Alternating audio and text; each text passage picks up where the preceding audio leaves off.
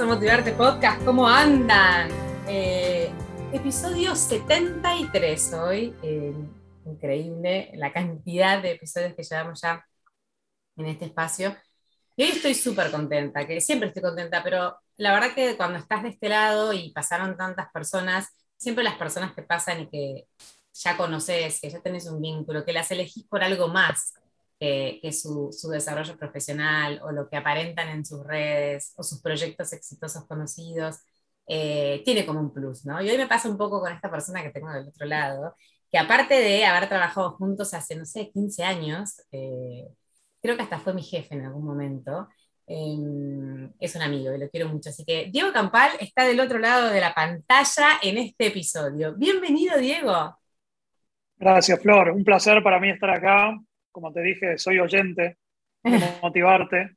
Al principio me acuerdo que eh, era un podcast muy eh, de mujeres para mujeres casi, ¿no? Entonces yo decía, uy, a mí me gustaría estar. Así que celebro que hayas abierto la diversidad y estoy muy contento de, de poder estar acá hoy. Qué bueno, bueno, muchísimas gracias. Eh, y viste que en este podcast, si sos oyente, sabés que la primera pregunta siempre tiene que ver con que a mí me gusta que las personas que, eh, que llegaron hasta acá se presenten, porque creo que, uno puede presentarse mejor que nadie. Así que quiero que me cuentes, ¿quién es Diego? Bueno, ¿quién es Diego? Diego en general es un consultor. Eh, desde muy chiquito empecé a trabajar en esto. Soy un consultor en comunicación y asuntos públicos mi, trabajo tiene que ver con ayudar a organizaciones, empresas, personas eh, a poder alcanzar sus objetivos a través de una comunicación eficiente, trabajo temas de comunicación de crisis. Y esa sería mi presentación habitual, ¿no? Porque, bueno, siempre puse mucho foco en mi trabajo. Soy actualmente director general de, de una consultora internacional que se llama Jeffrey Group. Tengo una posición regional. Desde agosto soy el presidente del Consejo Profesional de Relaciones Públicas, soy profesor de posgrado. Entonces, esa sería habitualmente mi, mi, presentación, ¿no? Uno recorre como esos pergaminos cuando doy clase, cuando doy conferencias. Pero hoy estamos acá para ir un poquito más allá, ¿no? Y hablar de, las personas, que es lo que tiene de bueno este podcast. Así que me describo como, como me describo en, mis redes. Soy, creo que soy hijo, tío, amigo, hermano. Eh, y bueno, una persona que trata de, de disfrutar de la vida y, y que bueno, que mi trabajo tiene mucho que ver con eso, siempre tuvo que ver, así que seguramente en la charla iremos relacionando mucho eso, ¿no? Cuestiones del trabajo con cuestiones más de la vida personal. De hecho, me llamó la atención porque si vos me preguntás a mí como yo te definiría, conociéndote hace tantos años, creo que lo primero que diría es que sos un tipo apasionado. O sea, eh, a mí me contagias como un entusiasmo muy grande por tu profesión. De hecho, bueno, dijiste que, que para vos la profesión es muy importante. Pero vos sos un tipo apasionado. Soy un tipo apasionado, sí. Y la verdad que le deseo a todos que les pase lo que a mí me pasa, ¿no? Cuando nosotros nos conocimos tan chiquitos, ahí empezando a trabajar, yo me acuerdo que eh, eh, éramos chicos juniors, recién empezando, y, y, algunos de mis compañeros me hacían un poco de bullying en la oficina y me llamaban el presidente mundial, ¿no? El, el Worldwide CEO porque yo tenía claro que, me gustaba eso y que iba a llegar lo más lejos posible que, que pudiera, ¿no? Aún siendo como super junior. Entonces, la verdad que encontrar algo, el trabajo es algo a lo que le tenemos que dedicar mucho tiempo, por cómo está organizado el mundo, el trabajo te permite vivir, te permite generarte ingresos y, te, eh, y a cambio vos tenés que entregarle mucho tiempo de tu vida. Entonces, la verdad que poder cuadrar de tal manera que vos puedas vivir de algo que te gusta, que te apasiona, es un círculo virtuoso espectacular, porque no solo te permite a vos eh, dar un pasito más hacia ser una persona feliz, eh, sino que además le imprimís a tu trabajo una, una, pasión que hace que el resultado de ese trabajo sea, sea distinto, ¿no? No, uno no trabaja por cumplir. Yo realmente disfruto lo, lo que hago y, y, creo que trato de transmitir eso y, y me encanta escucharte y que vos también lo sientas trato de transmitirle eso a mis clientes, a mis, a mis equipos. Así que me parece que, gran parte de la felicidad en la vida pasa por ahí. Y me, me, gustó esto que dijiste, ojalá a, ojalá todo el mundo le pase, ¿no? Yo siempre insisto en que si todavía no encontraste eso que te hace cosquillas en la panza, si todavía em, realmente no encontraste tu propósito, no sabes a qué, a qué viniste o qué haces por acá, hay que seguir buscando, porque el, cambio para mí de vida, vos por ahí hace, te iba a preguntar, ¿hace cuánto que vos ya sabés que, es por acá? Porque recién dijiste cuando éramos chiquitos, pero supongo que, hubo como un, camino hasta decir, che, es por acá, quiero esto para toda mi vida. Mira, te cuento un poco cómo fue todo ese camino, porque es bastante curioso. Justamente yo soy una persona muy curiosa, creo que eso es otra de las características que tengo, ¿no? Me, me interesan muchos temas. Eh, entonces, cuando estaba terminando, yo toda mi vida había dicho que iba a ser abogado, me interesaban las cuestiones de la política, en el, en el colegio organicé el centro de estudiantes, escribí el estatuto del centro de estudiantes del Nacional de Vicente López en una máquina de escribir. Eh, entonces siempre me gustaban ah. como esas cuestiones y, y, yo decía que iba a ser abogado, ¿no? Siempre había dicho eso. Eh, con alguna fantasía inclusive de hacer política, me, me interesaba como esa cosa, ¿no? La cuestión jurídica y la cuestión institucional. Eh, cuando estaba terminando el colegio, en un sorpresivo giro, eh, me apasionó la medicina. Me parecía que salvar vidas era espectacular, que aparte te da una posibilidad de que cualquier lugar a donde fueras ibas a ser útil, y me puse a estudiar medicina. Eh, hice todo un curso de ingreso muy difícil que había de hacer. Bueno, estudié un montón, como nunca en mi vida. Cuando estaba ahí, en un momento me di cuenta que no, que no era por ahí. Que eso es algo que, y así vamos sacando como cositas para, para la gente que nos escucha, ¿no? Está perfecto regular, ¿no? Cuando vos te das cuenta que no era por ahí, está perfecto parar, replantearte las cosas, eso está bien. Así que paré, ahí volví al, al plan original, eh, estudiar derecho. Eh, así que empecé, empecé a estudiar derecho y me pasó de nuevo. Así yo soy una persona que me gusta mucho caminar por el río, entonces pienso, pienso, pienso. Entonces tuve como una crisis vocacional ahí. Me gustaba el derecho, me resultaba fácil estudiarlo, todo, pero dije, yo no me veo trabajando de abogado. Vi un día, estaba por ahí por el centro en Buenos Aires, por la zona de tribunales, y vi a un pibe que iba llevando una pila de expedientes en una especie como de carrito. Y dije, no, claro. Eh, no, no, dije, no, no, no, no me veo en eso. O sea, no, ser abogado no tiene nada que ver con lo que ves en las, en las películas de los tipos discutiendo con el jurado. Ahí eh, tiene mucho más que ver con, temas administrativos, de mandar cosas que te tarden seis meses en contestar. Dije, no, no me veo trabajando de abogado. Y frené ahí también. Ahí estuve casi un año sin estudiar, porque terminé, dejé, yo cuando tomo una decisión la, la, la, encargo y le voy muy al hueso. Entonces, cuando yo me di cuenta que, que no, no, me veía estudiando Derecho, dejé de estudiar Derecho. Y estuve casi un año ahí, me, busqué un laburito como para subsistir un poco de plomo en una organizadora de eventos, o sea que tiraba cables y cargaba parlantes, lo cual era bastante complicado porque vos me conocés y soy flaquito y no soy muy forzudo, así que cargar los parlantes era bastante complicado. Eh, y me, me, puse a averiguar carreras. Eh, mi mamá me regaló, no sé, ya ni debe existir, debe estar en internet eso, pero en nuestra época había una guía de carreras universitarias, que era un libraco gigante donde tenía compiladas todas las carreras de todas las universidades con los planes de estudio. Y me puse a mirar ahí. Y así descubrí una carrera que no la conocía, que se llamaba Relaciones Públicas, eh, y que me puse a ver el contenido y tenía un poco de todo. Para una persona curiosa es eh, eh, ideal esa carrera, porque tenía un poco de psicología, un poco de comunicación, un poco de derecho, un poco de cuestiones más de management y, y administración, o sea, como y el concepto en sí de la carrera, que de nuevo no la conocía yo, ¿no? Esto de tener una visión de una organización, de quiénes son todos los que están interesados en ella, los que se llaman los públicos o los stakeholders, le llaman en inglés, eh, y eh, accionar sobre ellos para lograr que cada uno consiga lo que quiere, digamos, ¿no? Me pareció una definición bastante eh, similar a la, a la definición que, que, que, yo creo que es la definición de, de ser felices como sociedad.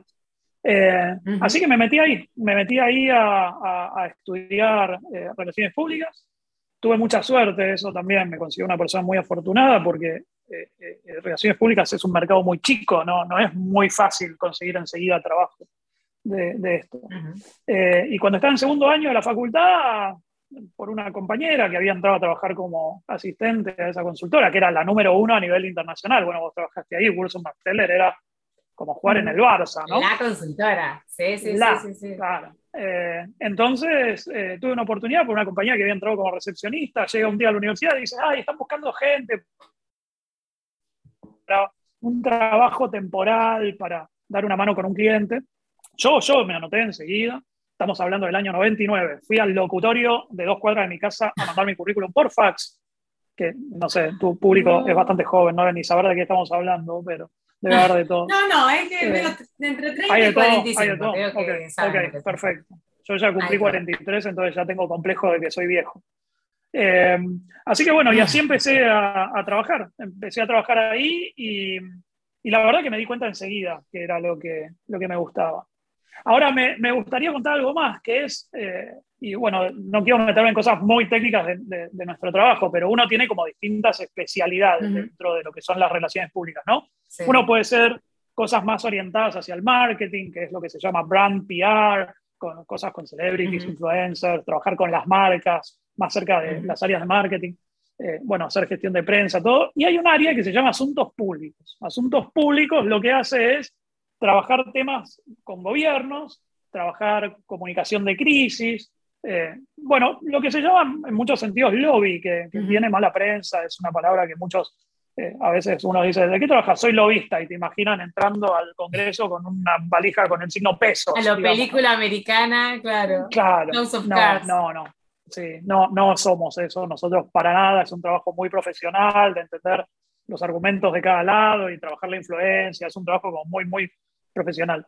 Entonces, a mí, dentro de todo el, el, el espectro de, posibilidades, me gustaba eso, asuntos públicos. Y no había en Argentina había en Europa, había en Estados Unidos, había algo muy chiquito en Chile. Y yo quería hacer eso, y lo ponía en mis eh, evaluaciones todos los años cuando te preguntaban ahí, bueno, ¿qué crees? Quiero hacer esto. Y nada, y no, no, no se daban las cuestiones porque se tienen que alinear, ¿no? Todas, varias cosas para que, que se dé el camino del desarrollo eh, profesional. Y no se daba, no se daba. Y en un momento, eh, en esto que, estábamos charlando y que me, disparó esta idea de, la búsqueda, ¿no? De la búsqueda de la vocación. De... Y la búsqueda también a veces no, implica solo búsqueda, sino provocar que las cosas sucedan. Yo trabajaba con un cliente en ese momento que era una cadena de supermercados. Entonces, eh, la cadena estaba empezando a inaugurar sucursales por todo el país. Entonces estábamos en una reunión con el cliente donde estábamos revisando la propuesta que nosotros le hacíamos para acompañarlo en la comunicación de esas inauguraciones. Que era todo un proceso, ¿no? Iniciaba cuando el supermercado anunciaba la inversión, después convocaba gente para cubrir puestos de trabajo, había rondas con proveedores locales y terminaba en la típica corte de cinta con las autoridades. Entonces estábamos viendo todo eso y en un momento de la reunión yo le digo al cliente, perdón, ¿y la parte de gobierno quién la va a hacer? Y se hace un silencio, ¿no? Y el cliente se queda y me dice, ah, no lo había pensado, ¿qué sería eso? Le digo, bueno, gestionar el vínculo con el gobierno local, preparar los perfiles, o sea, todo un trabajo clásico de esto que, decía antes que, se llama asuntos públicos. Sí. Ah, no lo habíamos pensado eso. ¿Ustedes lo hacen? Me pregunta el cliente. Sí, le digo, por supuesto. Ah, bueno, incluirlo en la propuesta, me dice. Eh, y ese fue mi primer proyecto formal de asuntos públicos. Digamos que, eh, de alguna manera, yo traté de provocar que las oportunidades esas que costaba tanto que se dieran, que se dieran, ¿no? Entonces me parece que, que, eso que decías vos de la vocación tiene como dos componentes. Uno es la búsqueda, desde ya.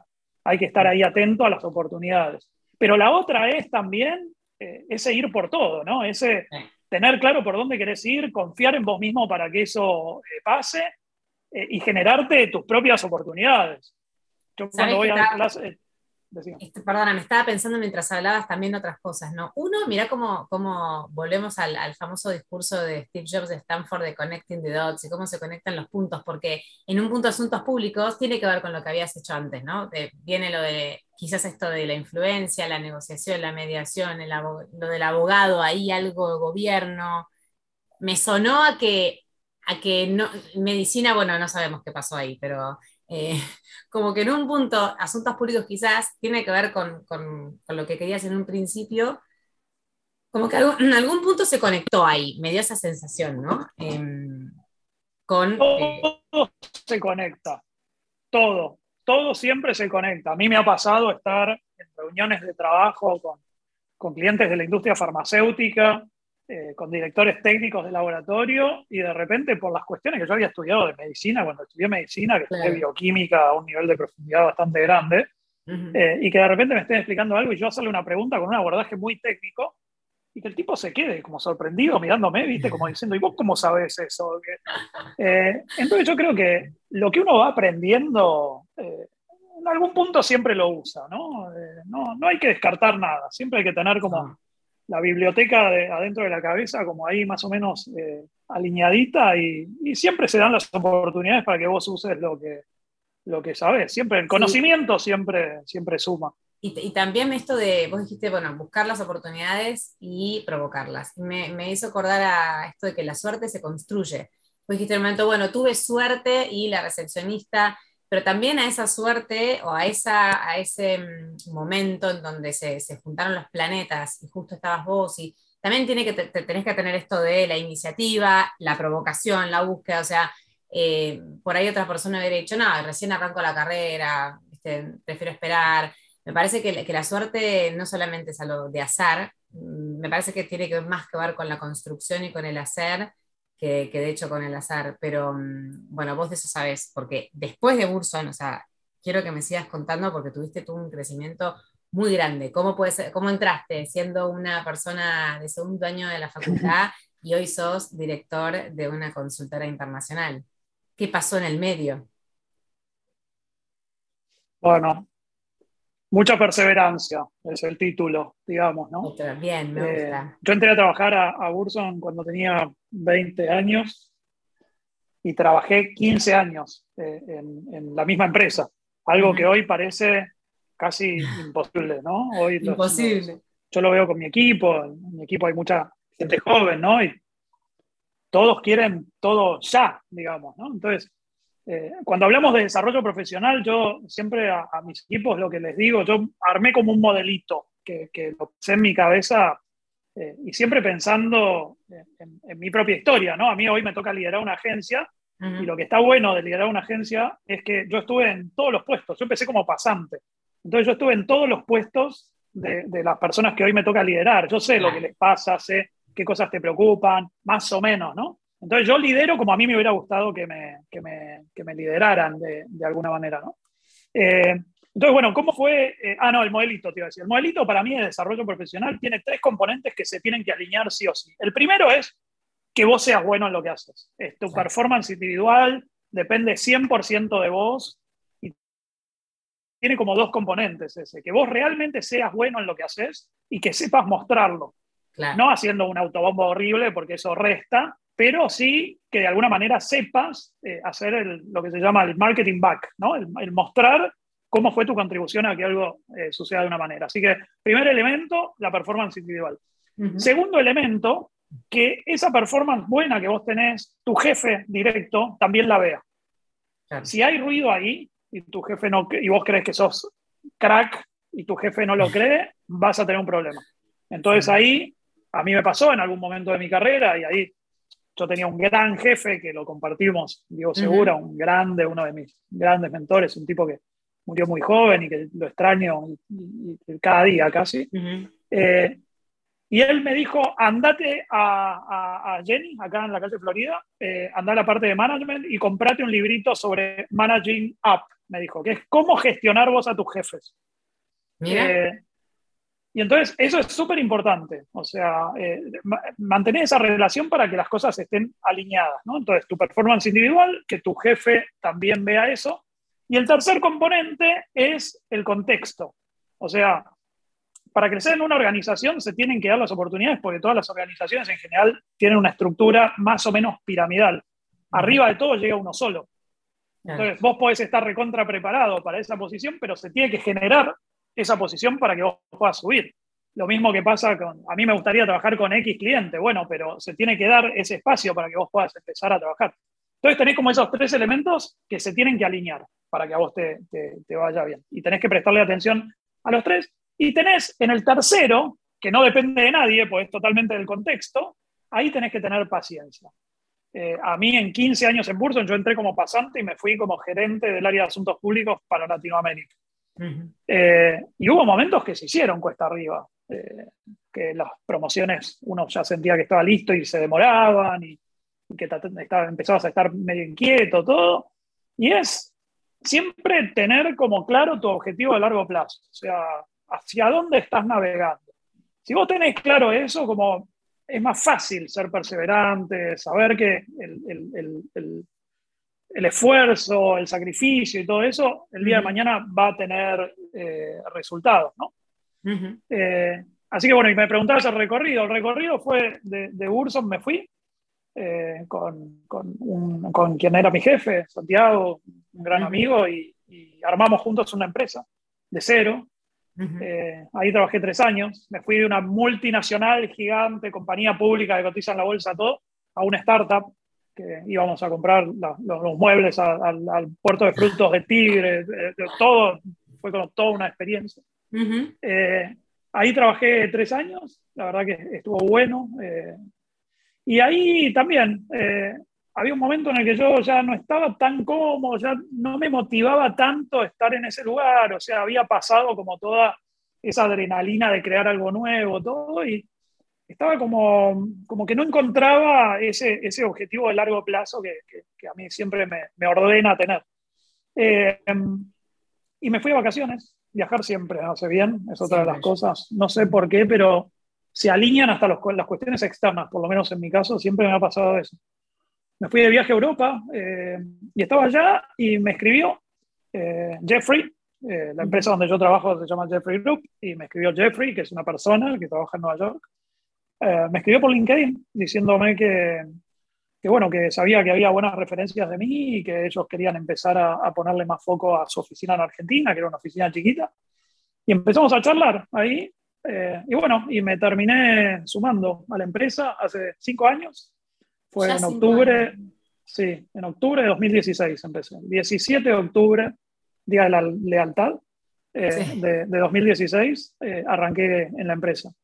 Con muchos miedos, digamos, ¿no? El miedo de decir, bueno, eh, se me dio la posibilidad, la que siempre quería, de liderar una agencia. O sea, y ahora que hay que ir a la cancha, a ver si la teoría funciona todo, me preparé, tengo la experiencia, pero bueno, hay que ver. Ahora, vos que sos una, una persona segura, cuando te aparecen esos miedos, ¿no? Porque es, es, verdad lo que decís vos también, como que a veces tenemos miedo al fracaso, pero también tenemos miedo al éxito, ¿no? Cuando llegamos ahí, ¿qué, qué, cuál era el fantasma que se te aparecía? Porque sos un tipo seguro vos en general. Bueno, sí, es, es, lo que uno muestra también, ¿no? Y hacia adentro pasan otras cosas a veces. O sea, cuando a vos te toca liderar, eh, vos tenés que mostrar eh, cierta confianza, ¿no? Porque si vos dudas mucho y demás, eh, la duda decanta enseguida hacia el resto. Claro. Y bueno, y ahí el desafío era, claro, porque éramos una empresita bastante chiquita, teníamos una oficina muy fea en el microcentro, que mi jefe se acuerda que yo entré y lo primero que le dije fue, nos tenemos que mudar de acá. Ah. éramos siete personas trabajando para nueve clientes.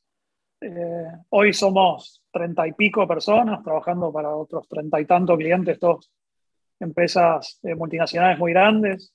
Y el miedo, mira, me pasó algo con, con, mi jefe directo, que es el CEO mundial de la empresa, que eh, un par de años después de que yo entré, eh, en una conversación, en una cena, él vino acá de visita, le dije, le dije, bueno, la verdad que ya con resultados, ¿viste? ya con la empresa más consolidada, nos estábamos mudando a unas oficinas nuevas en Recoleta, muy lindas que tenemos ahora, una terraza espectacular. Entonces estábamos haciendo con el recap y, y entonces le dije, dije, bueno, eh, la verdad que sí, que estoy contento, porque yo al principio, la verdad que tenía mucho miedo, eh, yo no sabía si iba a poder lograrlo, y casi lo hago atragantar de, de, que escupa lo que estaba tomando de risa, diciéndome, vos, miedo, me Digo, bueno, no, pero hay que hacer un poquito el personaje también, ¿no? Si yo no demuestro cierta confianza, se cae todo, le dije, ¿no? Y nos reímos mucho eh, los, los, dos.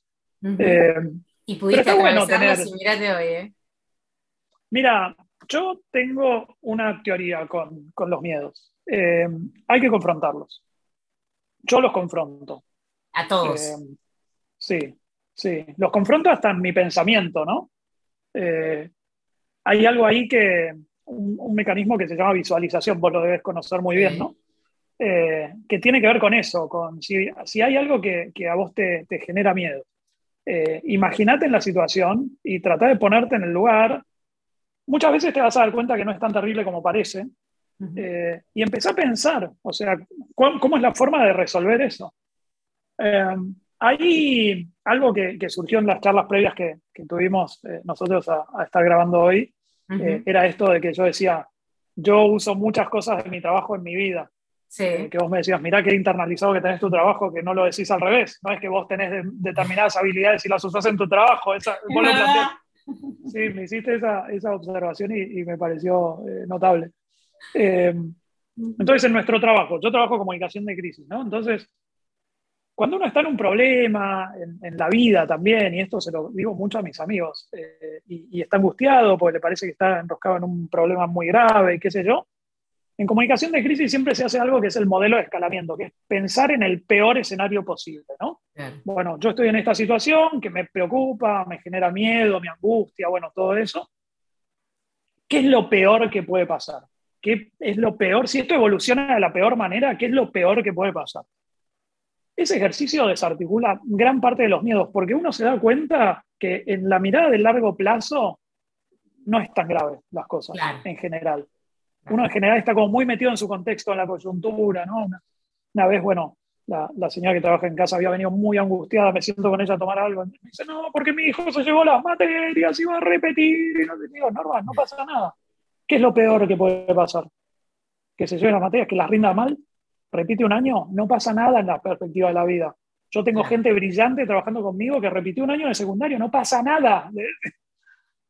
La historia esa termina con final feliz porque el pibe terminó rindiendo bien todas las materias, ¿no? Con lo cual yo le decía, ve, encima se angustiaba sin fundamento, le, le decía.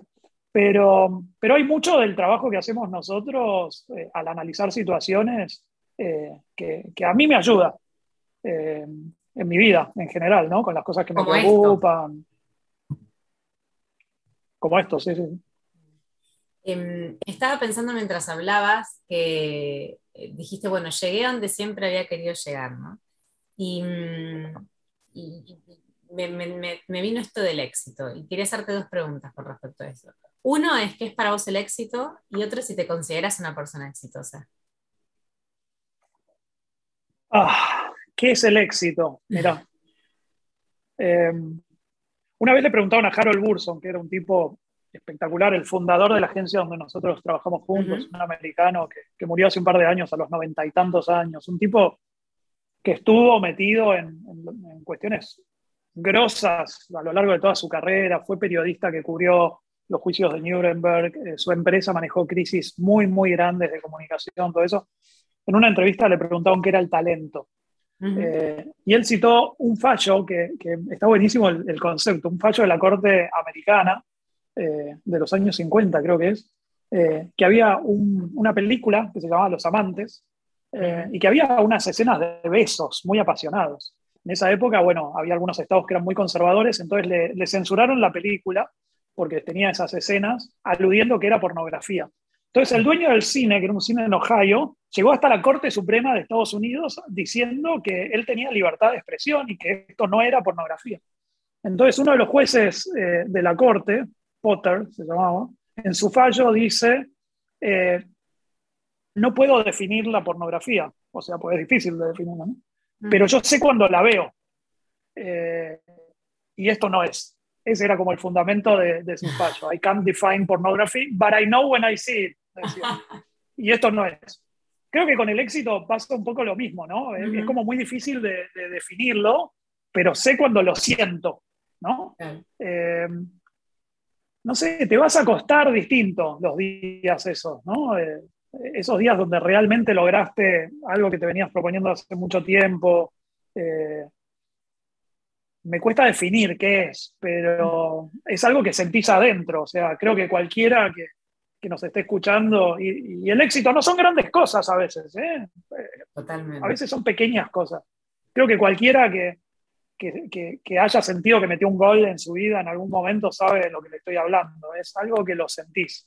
Ese día te vas a acostar distinto. O sea, sentís que, que diste un pasito más, pero uno de los importantes, digamos, ¿no? Eh, me parece que pasa un poco por ahí. Y vos sabés que para mí esos, yo, creo que son como picos de, picos de, de éxito o picos de adrenalina que uno tiene en una vida exitosa. Pero para mí, por ejemplo, el éxito es poder hacer, descubrir lo que te gusta y vivir de eso. O sea, para mí vos a priori sos una persona exitosa porque eh, tenés eh, en el cuerpo impresa tu pasión, porque sabes porque realmente vivís con propósito, porque tu vida es en color, porque...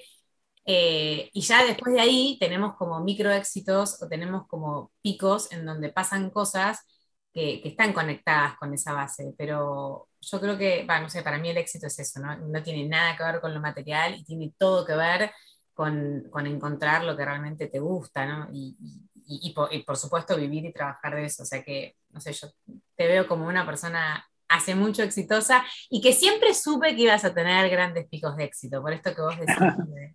y sí, porque uno, va, qué sé yo, vos te das cuenta, ¿quién, quién le pone, cuando vos haces las cosas con pasión, le pones ese plus, ¿viste? le pones como ese amor que te hace que, tú, que tu cosa sea distinta a la del otro. Así que, y eso me parece que es algo que tenés hacer. Por lo menos Otra característica, creo, para, para, aportar sobre lo que estamos conversando, creo que el éxito tiene un componente adictivo también, ¿no? Hay que ser cuidadoso con eso, porque la vida no es toda goles todo el tiempo. Hay momentos en donde entras en mesetas, ¿no?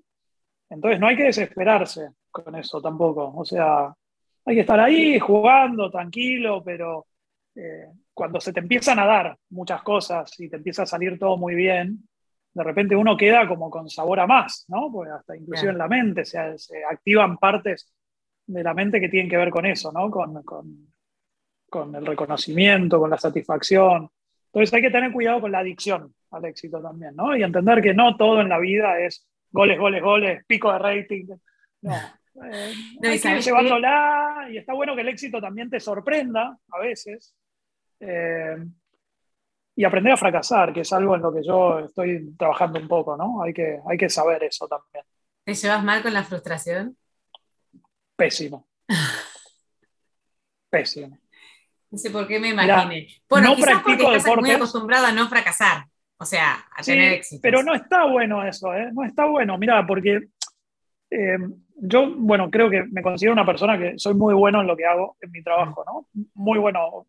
Y me creo así, ¿no? Y no sé, quizás está mal que lo diga, pero realmente lo creo. Ah, eh, igual vos también lo crees, así que ya tenemos dos que estamos de acuerdo. Eh, ¿Y que vos sos bueno? Sí, por supuesto. Bueno, ahí está. Entonces, eso también te genera un problema con otras actividades. Por ejemplo, yo soy malo en los deportes, muy malo. Y no practico deportes. Por eso, porque soy malo y me frustro y me siento incómodo y no lo hago. Bueno, vos lo sabes muy bien, que te fui a visitar allá y no logré esquiar. Una gran frustración una gran frustración y, y dejo de intentarlo, porque no soy bueno. Eh, entonces en eso estoy trabajando, ¿no? Ahí hay que entender que eh, uno no puede ser Messi en todo y en algunas cosas tenés que ser malo y disfrutar también un poquito de ser malo y divertirte y esas cuestiones, ¿no? Y aparte Pero me cuesta. Me cuesta un montón. La, teoría de que en realidad lo contrario de éxito no es fracaso, lo contrario de éxito es no hacer nada. Entonces, quizás em, en esto de gestionar el fracaso, eh, el, seguir intentando eh, amigarte con la sensación de que no podés o amigarte con la sensación de que necesitas un esfuerzo extra para hacer algo, eh, también es un gran aprendizaje, ¿no? Haciendo, haciéndolo. Peor es no hacer nada, peor es tomarte la cerveza que te tomaste en vez de ir a intentar seguir esquiando. eh, Estuvo muy bien la cerveza. Igual, para todo. eh, bien, otra cosa que, que, me gustaría charlar con vos. ¿Qué es lo que tiene que ver, qué es lo que tiene que tener para vos un buen líder? Pero no, no pienses el buen líder solamente como una persona que lidera equipos en una corporación, sino como yo imagino que el buen líder también es buen líder de su propia vida. Eh, ¿Qué es lo que mm. tiene que tener, qué características tiene que tener una persona con capacidad de liderazgo y autoliderazgo? Mm. Mira, em, yo creo que el, líder es una persona que, primero te transmite pasión, ¿no? que, te da ganas de, hacer las cosas de una manera. Mira, voy a contar una anécdota del trabajo que me parece define eh, lo que es un gran líder, ¿no? de nuevo, hablando de este jefe que los dos tuvimos.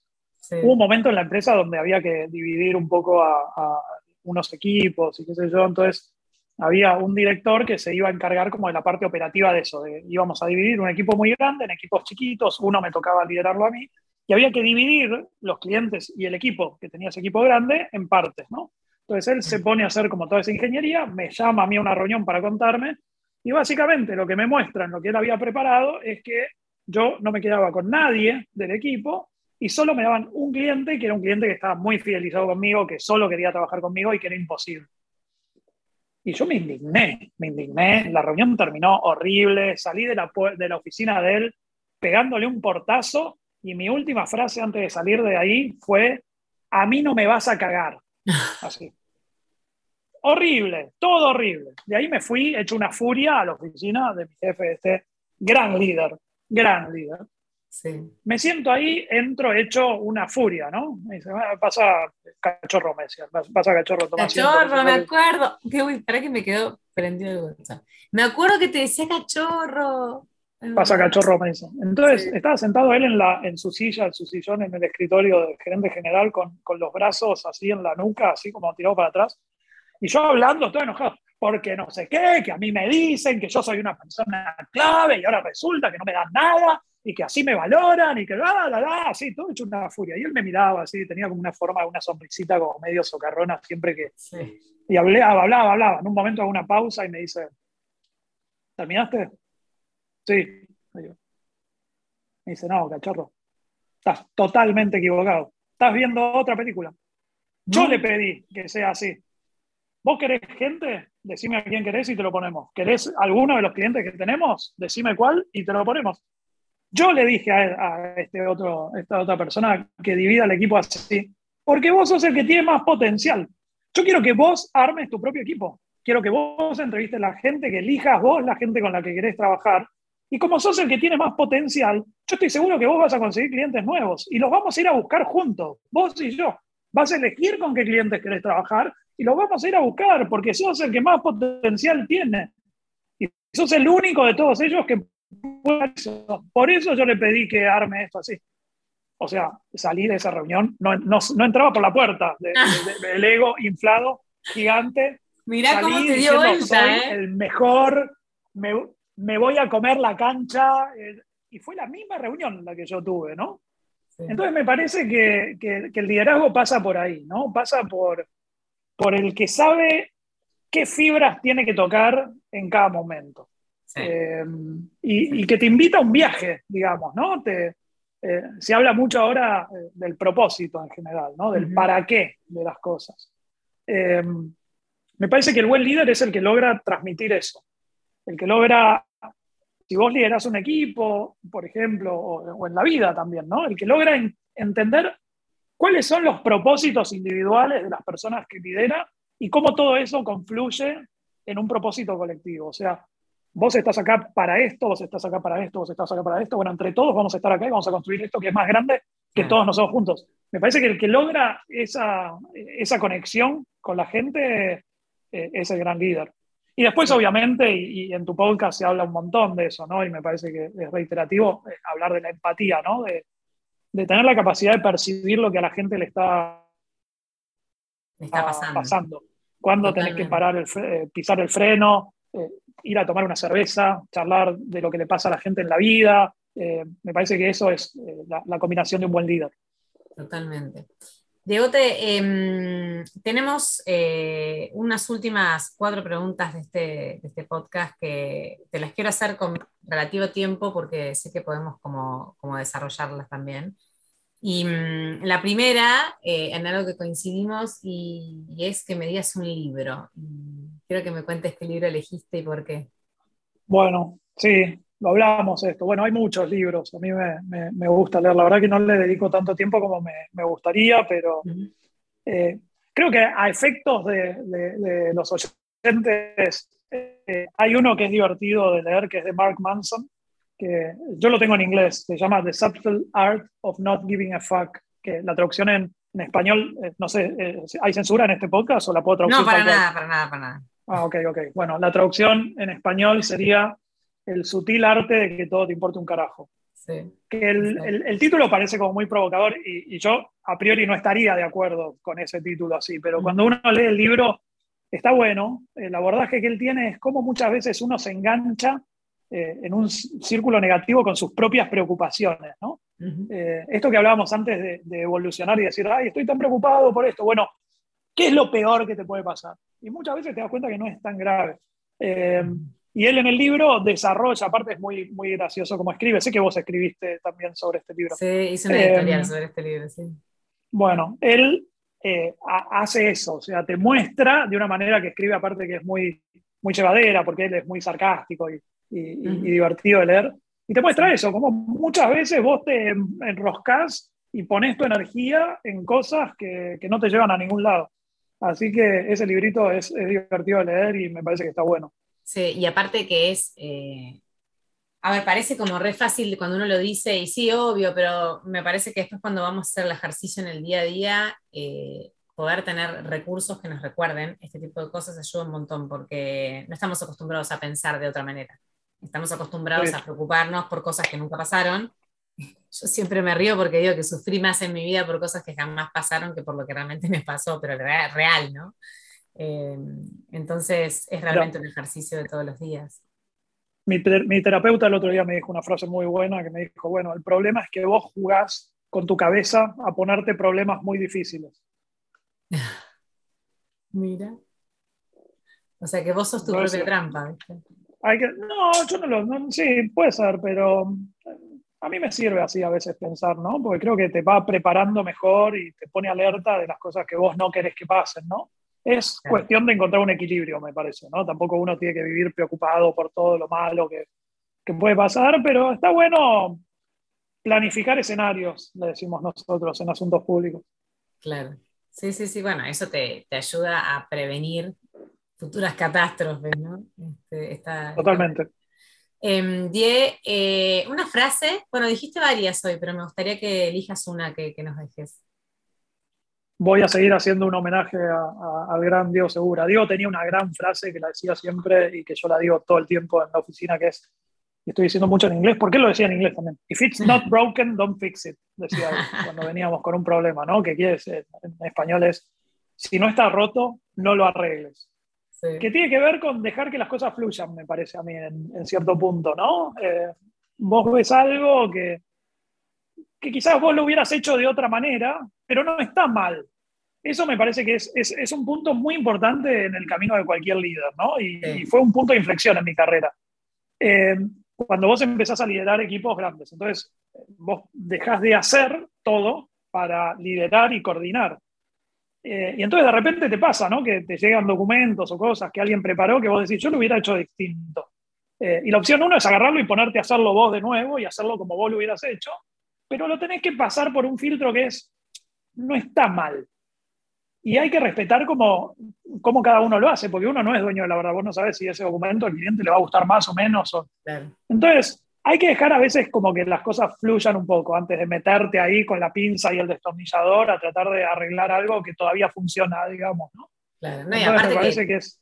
te saca tiempo a vos también de otras cosas, ¿no? En definitiva, como que terminás ocupándote de cosas que te restan para tus propios proyectos. Totalmente, así que gran consejo, si no está roto, no lo arregles. No lo arregles, me encantó. Eh, la tercera pregunta te voy a dejar para lo último de la sueño y te voy a preguntar cuál fue tu último aprendizaje. A ver, la última es el sueño. A ver, bueno, creo que podemos unir un poco las dos. Eh, yo creo que aprendizajes hay como dos niveles de aprendizaje. Tenés aprendizajes de la curiosidad diaria. Yo ahora vengo del fin de semana, estuve en el campo y aprendí cosas de pájaros y de plantas que no sabía nada, nada. Para mí eran dos grandes conjuntos, pájaros y plantas. No, no había nada. No había relación. Subcategoría. No, no había subcategorías de nada, eran pájaros y plantas. Eh, Así que nada, aprendí muchas, vengo aprendiendo cosas de eso, del comportamiento de las abejas, por ejemplo, que se los dejo como inquietud, pero el funcionamiento de un panal es increíble. Así que vengo aprendiendo cosas de esas que tienen que ver con la, con la naturaleza. Así que son, esos son como pequeños aprendizajes, cositas que vos aprendés como que tienen más que ver con el conocimiento, digamos, ¿no? Y después hay aprendizajes eh, que son más eh, experienciales, digamos, ¿no? Eh, y ahora estoy en ese proceso, eh, que tiene que ver con, con, no planificar tanto y dejarte sorprender un poco por las cosas que pasan. Y me adelanto a tu última pregunta, que es un sueño, algo pendiente, eh, y es que, y que lo estoy encaminando ahora, tengo un proyecto de ser papá, pero de una manera bastante particular. Eh, bueno, yo soy gay, no, no, no, tengo una pareja, en general nunca la tuve y no, no, no, me veo muy bien en esa situación de tener una pareja y convivir permanentemente con alguien. Tuve sobrinos, me llevo muy bien con los chicos y eso me empezó a despertar como alguna cuestión de, de querer eh, ser padre en algún momento, ¿no? Y uno se empieza a poner grande también y empieza a pensar eh, en algún momento en la vejez, ¿no? Entonces me empecé a plantear cosas que nunca me había planteado y que yo siempre tuve muy mi, mi energía vital puesta en el trabajo. Eh, y en una conversación, una vez con un amigo que se había peleado con, con su novia muchos años, estamos hablando de cómo él se sentía, él dice, bueno, no, está bien que hayamos cortado porque, eh, porque la relación ya no va para más y no daba, qué sé yo. Lo único que me duele es que yo la veía a ella y en ella veía a la madre de mis hijos. Y eso me va a costar un montón volver a verlo en alguien. Y termina diciendo algo que me quedó en la cabeza que fue, porque en realidad todo el sistema está mal diseñado. Porque uno no tendría que tener hijos con sus parejas, uno tendría que tener hijos con sus amigas, dijo. Entonces después en una cena yo lo, lo, lo, compartí esto y una muy amiga mía de muchísimos años, todo, me dice, ay, sí, yo retendría un hijo con vos. Ah. Y empezó como algo así, ¿no? Como, ah, jaja, mirá, sí, yo también, ay, qué... Y empezamos a madurarlo, ¿no? Esto hace, de esa conversación debe hacer dos años. Y lo empezamos a madurar. Y bueno, y estamos en ese proceso, o sea, ya estamos encarándolo, ya estamos haciendo las, las consultas que hay que hacer, todo eso. Um, así que ese es mi sueño. Mi sueño eh, hoy pasa por ahí, por, por ser papá, eh, con una amiga y criar a nuestro hijo, hija, eh, como amigos. Así que es un experimento. ¿En qué etapa están, ¿en qué etapa están del proceso? Estamos decididos, absolutamente. Hace exactamente un año, porque fue, me acuerdo que eh, Vale, mi amiga, vino con la noticia de que ya estaba todo decidido, confirmado y que íbamos para adelante a mi cumpleaños del año pasado, que fue el, 15 de octubre. Em, así que bueno, ahora estamos ahí con las cuestiones técnicas, ya consultando eh, a los médicos, haciéndonos algunos exámenes y todo eso. Así que nada, muy entusiasmado con eso, con algo que yo nunca había pensado en mi vida. Eh, así que ese es un, un, aprendizaje en el que estoy, ¿no? Que las cosas no necesariamente tienen que ser así. Bueno, vos sos una gran mamá, así que lo sabes muy bien. Que, no, pero me gustó esto tiene que ver... El aprendizaje tiene que ver con la forma, ¿no? Digo, como que no solamente se puede ser papá con una pareja, ¿a eso te referís? Sí, tiene que ver con dos cosas. Tiene que ver, por un lado, con, con, que si vas a ser padre, tenés que saber que es imposible que planifiques todo. Es imposible, porque vas a tener un montón de cosas que van a estar eh, fuera de control y que tenés que, que dejarte sorprender y relajarte eh, con eso. Y lo otro tiene que ver también con, con no aceptar los condicionamientos, digamos, ¿no? O sea, eh, si yo de repente creo que podría ser un buen padre y no me veo formando una pareja, bueno, hay que encontrar el camino de, hacerlo igual, ¿no? Eh, y, ver las alternativas, analizarlo, siempre que uno se sienta cómodo. Eh, la verdad que me parece que es un, buen camino ese, ¿no? Ver eh, cuáles son tus posibilidades de algo y, no quedarte con el no, digamos, ¿no? No, esto no se puede porque tal cosa. Bueno, ¿y por qué? ¿Es tan así? me parece que ese es un buen camino. Te felicito porque te, porque te animaste a algo que me parece que está como o sea, como que, está creciendo mucho, que es esta, esta visión de la, de la paternidad de, distinta, pero a veces igual eh, cuando estás en los zapatos cuesta hacerlo, ¿no? Me parece que todavía es un desafío para, para, los que tienen coraje y para los que se animan, porque todavía no estamos como, digamos, tan acostumbrados a ver este tipo de esquemas, pero me parece espectacular que gente como vos, que son como medio líderes naturales, lideran cualquier cosa en la vida, ¿no? No solamente un equipo, no solamente una consultora, sino proyectos de este tipo también, que son, que ojalá inspiración para muchas otras personas que, están en, lugares como el tuyo. Bueno, ojalá. Me, me autoinvito a alguna futura nueva edición de, Motivarte para contar mi experiencia. Para contar mi experiencia cuando, cuando el tema eh, vaya avanzando. Pero creo que es un poco eso, ¿no? Relajarte, dejarte sorprender y, y entender que vos podés tener como muy planificadas algunas cosas eh, en tu vida y, y después eh, no necesariamente tienen que ser así y eso está bien también. No, y, y sabes qué, ir por lo que querés, porque es también eso, che, yo quiero esto, bueno, ¿de qué manera puedo llegar a eso, aunque no sea por el camino tradicional que me imaginé? Y, voy y me animo, eso también es, no quedarte con pendientes, ¿no? Totalmente. Así que bueno, en eso estamos. Me encantó. Estoy como ahora, yo que, siempre, yo que siempre enfoqué tanto, sí es verdad, te dije que era una primicia, ¿no? Porque yo no, esto bueno, obviamente lo saben nuestra familia, públicamente es la primera vez que hablo del tema. Eh, así que sí, sí, muy, muy contento con eso y también va, va a significar como un cambio en, en, cómo canalizo yo en general mi energía vital, ¿no? Que, que mi trabajo siempre tuvo mucho que ver con eso y cuando yo hablo de canalizar la energía, quiere decir no solo donde vos depositas tu energía, sino desde donde te alimentás, ¿no? De esa energía, ¿no? Entonces, siempre el trabajo ocupó un lugar como ultra central eh, en eso. Así que ahora que, que, ya tengo más de 40, la verdad que, que tener un proyecto que también me permita eh, en, crear una familia y una familia distinta a las tradicionales, me parece que es algo donde también voy a poder enfocar mucha de, de, mi energía y estoy muy entusiasmado con eso. Qué lindo, te va a ir bárbaro, te va a ir bárbaro, así que disfrútalo desde el primer momento como estás haciendo ahora, porque es una, va a ser una experiencia que va a marcar seguramente un antes y un después y un gran aprendizaje. Así que todo lo bueno para vos en esa etapa. Después volvés como padre y hablamos de pañales y de que no dormís y esas cosas. Perfecto. Hablamos de... Me parece genial cómo mantener el equilibrio eh, paternidad, vida profesional, que es otro gran desafío. Sí, sí, sí. Sí, bueno, vamos a tener mucho ahí que aprender nosotros en ese, en ese, camino, pero, pero creo que va a estar bueno. Así que dale, vuelvo, vuelvo con, con nuevas experiencias algún día.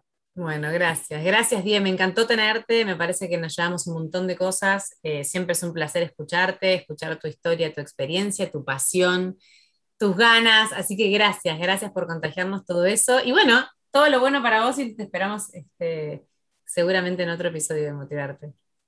Te agradezco un montón, me sentí recontra cómodo, pasó el tiempo, espero que a todos los que nos escuchen le, pase lo mismo y, la verdad que un, un placer siempre charlar con vos. Muchas gracias. Gracias. Gracias. Y a ustedes los veo, los escucho y los leo en el próximo episodio de Motivarte Podcast. Gracias. Chao, chao.